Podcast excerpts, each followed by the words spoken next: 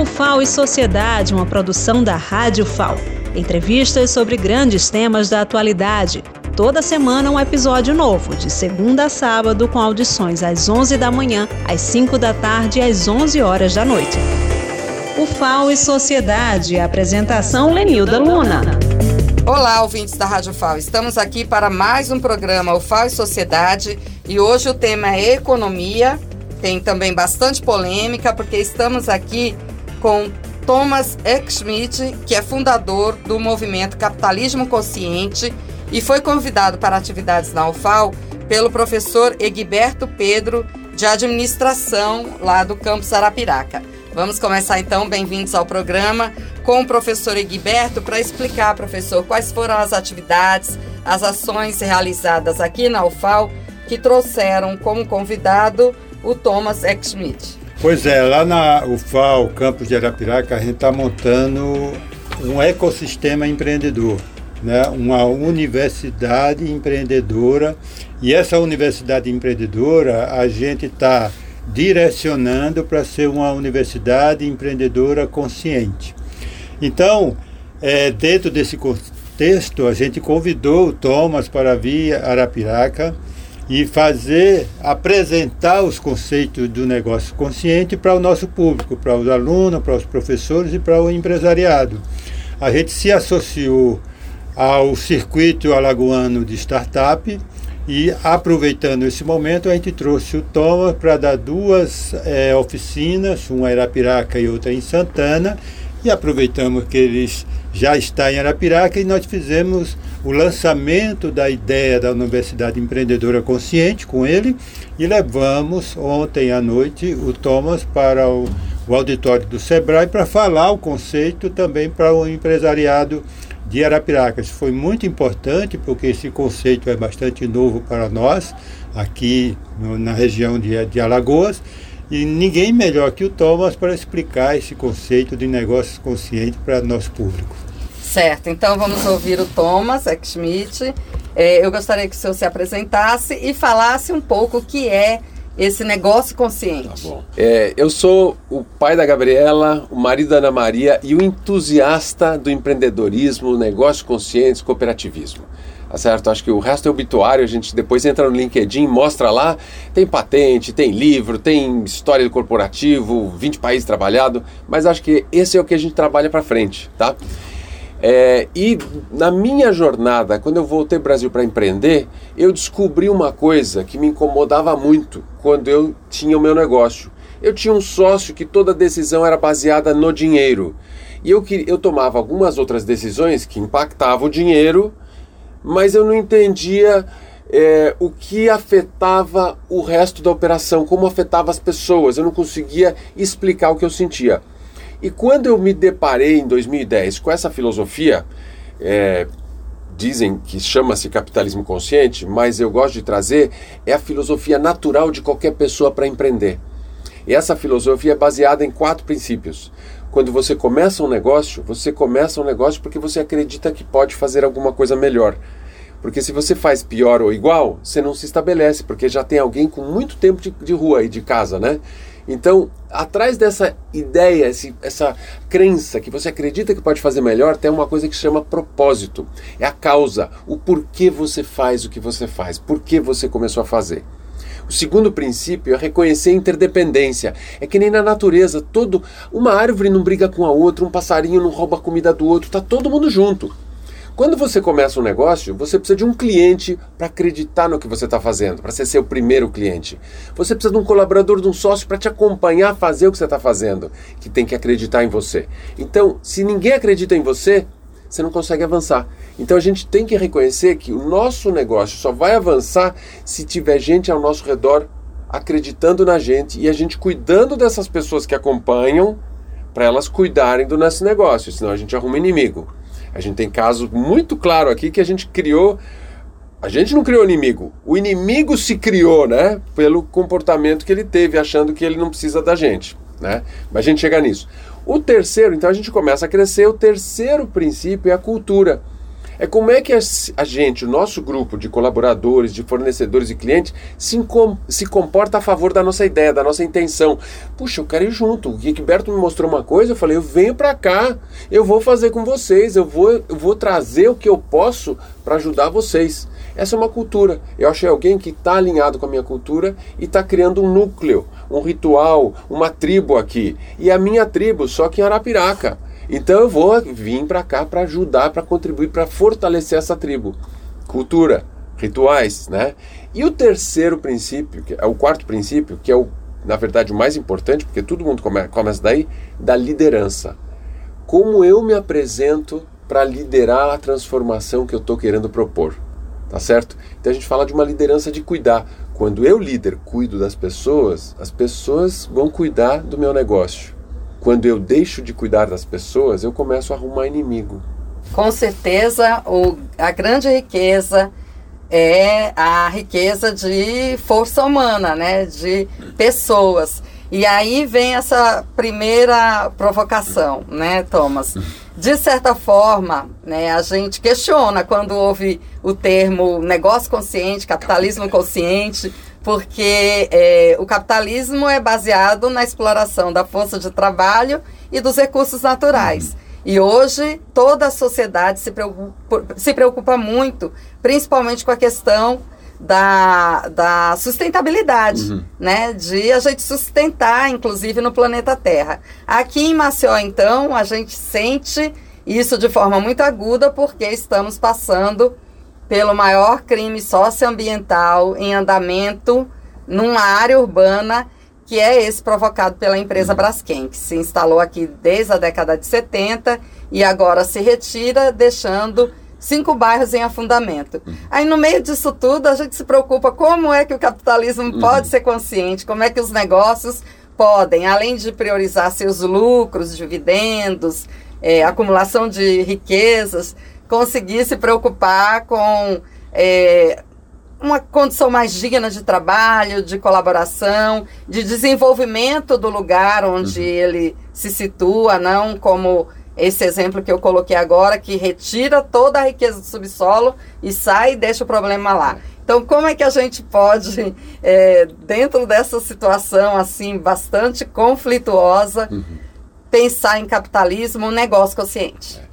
Eu até acho que dessa conversa aqui, voltando a essa pergunta, o bonito dessas conversas é que as perguntas fazem a gente refletir mais é, diferente. Passamos uma semana conversando umas coisas incríveis. Quando a gente vê uma empresa fazendo como, é, foi, como aconteceu aqui, mais que capitalismo, claro, tem uma influência dos pensadores do século passado. Milton Friedman, que foi prêmio Nobel de Economia, falou uma coisa que impactou muito o capitalismo, que o único propósito da empresa é gerar lucro para o acionista, né? Infelizmente ele não está aqui, porque se ele continuasse a estudar, continuasse a aprender, estudar e aprender, expande a consciência, ele certamente neste século, nesta época, ele voltaria e falar, olha, preciso refazer a minha frase do século passado. O único propósito das empresas é gerar valor para todos os envolvidos. Ele atualizaria isso, infelizmente ele não está aqui para fazer isso. Ele não aprendeu, não teve presença no mundo para aprender e, e a, ajustar, atualizar a consciência. Eu até atualizo mais uma vez isso. O único propósito de qualquer organização é gerar valor para todos os envolvidos, valor para a sociedade, seja ela uma ONG, seja ela uma instituição pública, privada, sem fins lucrativos, com fins Então, se, você, se a gente não entender que isso é parte de um todo, a gente não vai conseguir evoluir. Então, quando a gente fala do esse capitalismo que aconteceu, além da influência ruim do século passado, que é a influência do jogo, já, já acho que provavelmente todo mundo já lembra daquele jogo de criança, banco imobiliário. Eu joguei. Eu também joguei. Quando a gente vê a regra, às vezes a gente nem lê a regra, a gente escolhe um, um, um pininho, coloca lá uma cor, joga o dado e começa a jogar, e daí a gente para porque cansou de jogar. A regra é obter, acumular o maior lucro do jogo, levando os outros à falência. será que a Braskem jogou banco imobiliário aqui? Jogado, sim. Será? Ou será que a outra coisa, ela está brincando de colonialismo?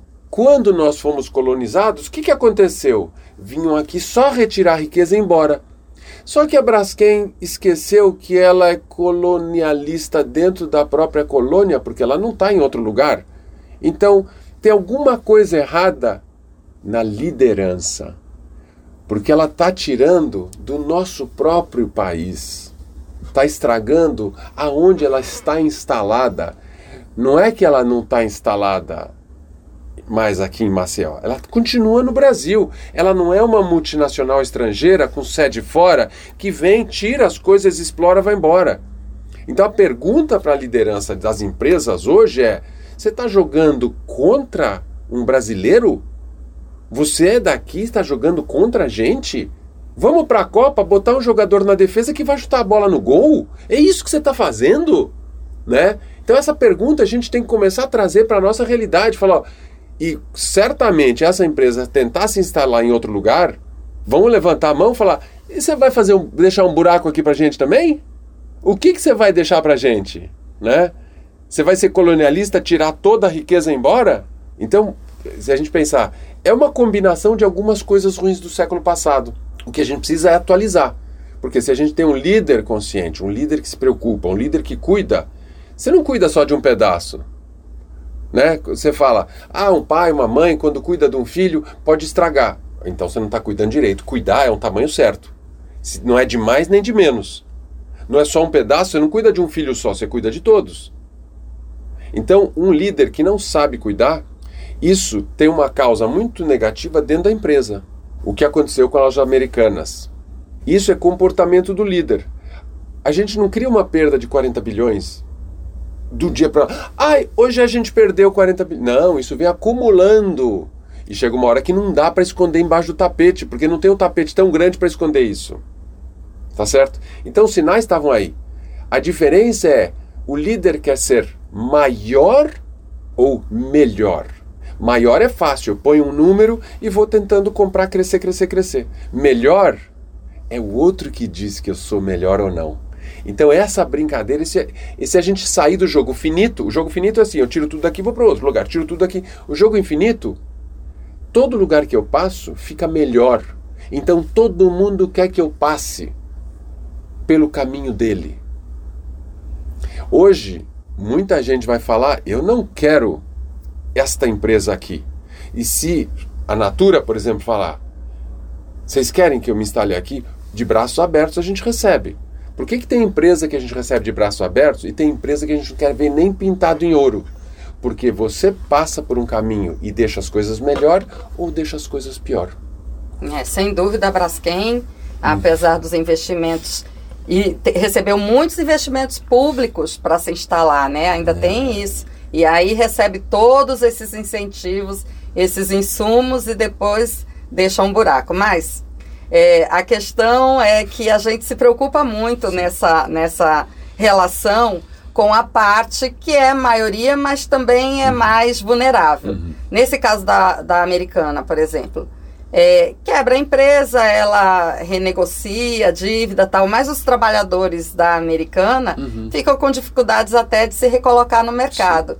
E a gente está num estado, é, Thomas, que é, né, infelizmente, professor, Alagoas sempre está campeã nos índices negativos, uhum. né? De fome, de desigualdade social. Então a gente vê que tem alguma coisa no modelo de desenvolvimento que precisa ser corrigida, né? Não sei se o professor quer comentar, mas é importante, é um papel da UFAL no campus Arapiraca, no sertão, fazer com que a gente deixe de ser uma sociedade onde um terço da população vive em insegurança alimentar, né? Hoje está tendo discussão do plano plurianual, a discussão também do Conselho de Segurança Alimentar e a gente se preocupa com isso. Como promover esse desenvolvimento que melhore os índices socioeconômicos do Estado?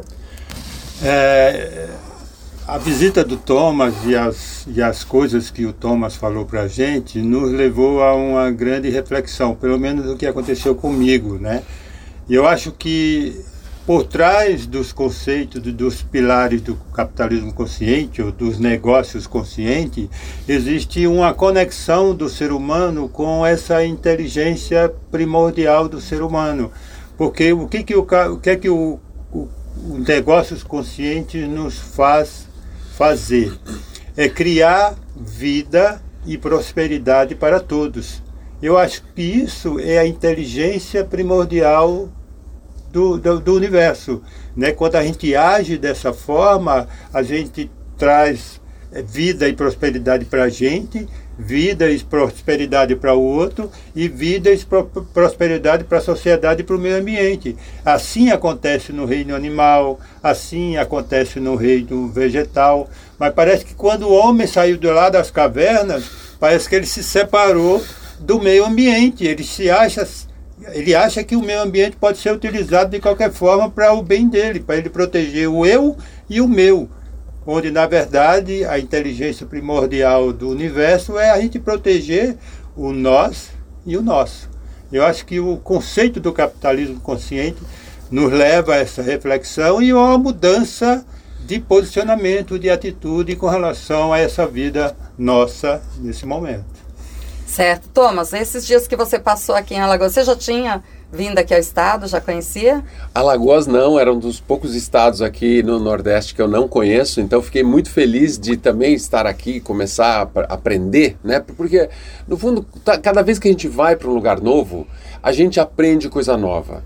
E a gente faz novas conexões. O que eu, o que eu gosto de falar sempre assim, o, o, o, o grande, a grande oportunidade de expandir consciência é aprender. Se você não aprende nada de novo, a sua cabeça, o seu pensamento vai continuar igual. Então, o, esse ambiente universitário, o ambiente de aprendizado, permite que a gente respire mais, abra a consciência, aprenda faça novas sinapses. O que, é isso? A conversa aqui com o Egberto, com a equipe, com toda a turma da UFAL em Arapiraca, em Santana, é, mesmo apresentando, as perguntas que vêm faz a gente ter, trazer novas reflexões.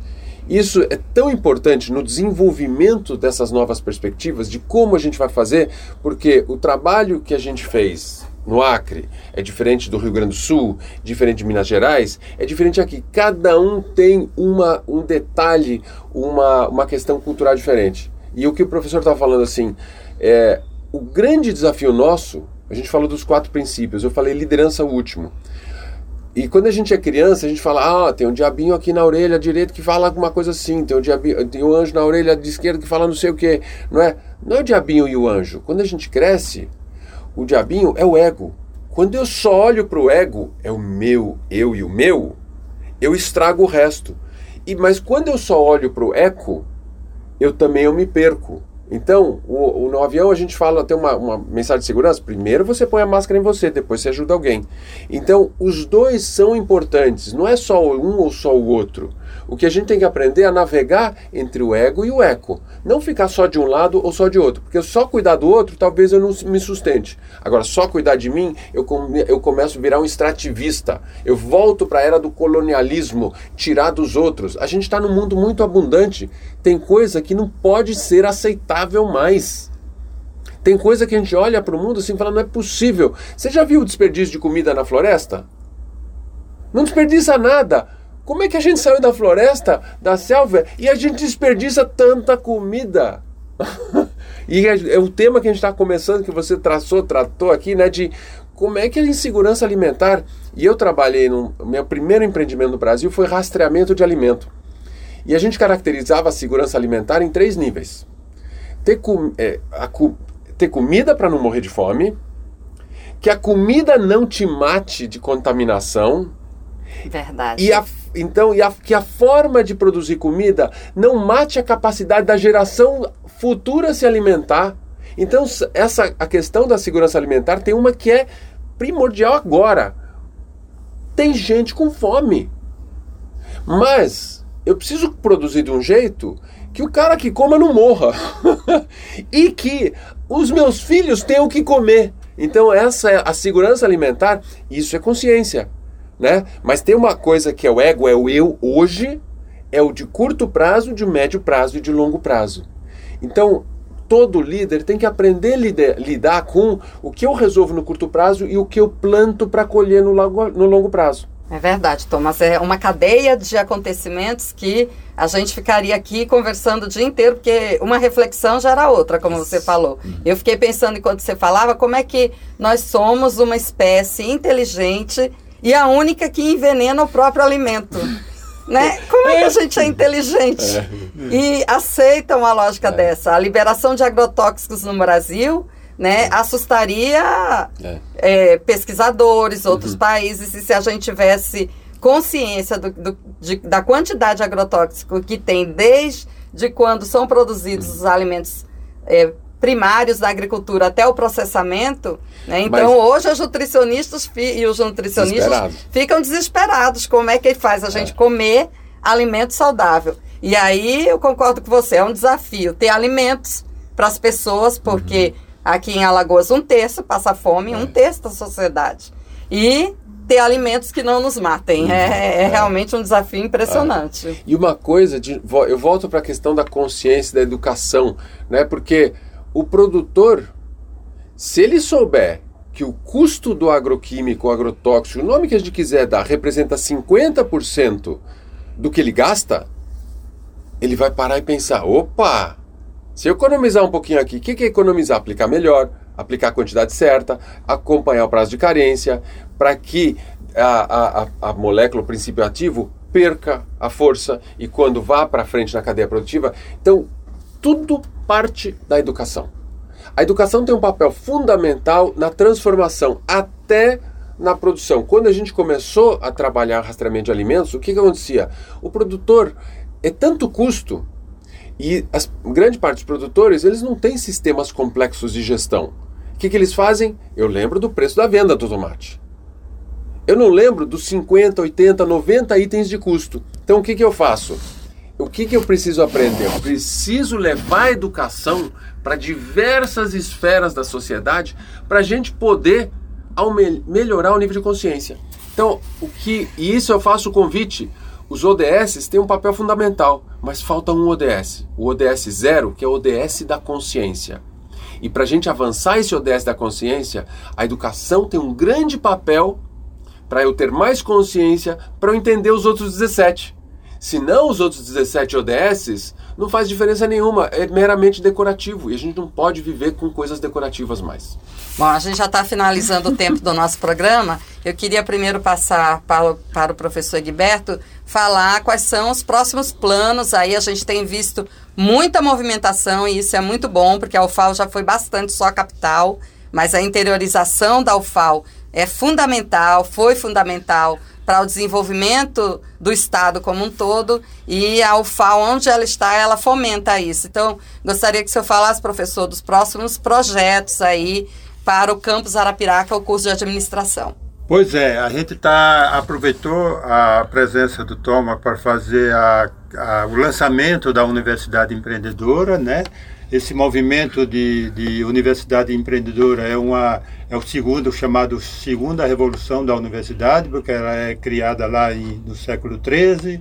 No século XIX, a pesquisa é inserida, então acontece a primeira revolução da universidade, e agora nós estamos vivendo a terceira revolução da universidade, que é transformar a universidade numa universidade empreendedora que leva para o meio onde ela está envolvida o desenvolvimento socioeconômico. Então, é levar a pesquisa, a inovação para a sociedade, para que a sociedade se desenvolva, levando vida e prosperidade para a sociedade.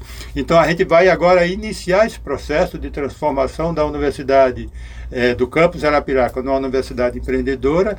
E aí eu, eu, eu trago a mensagem de uma convocação. Eu queria convocar todos os envolvidos, todos os nossos stakeholders, para que participem dessa, dessa, desse rejuvenescimento da universidade. Então, a gente vai precisar dos alunos, a gente vai precisar dos colegas professores, a gente vai precisar dos técnicos administrativos e principalmente da comunidade, da população, dos empresários. Então, eu quero que nós estamos de braços abertos, recebendo todos os nossos stakeholders para que participem dessa, desse rejuvenescimento da, da nossa universidade.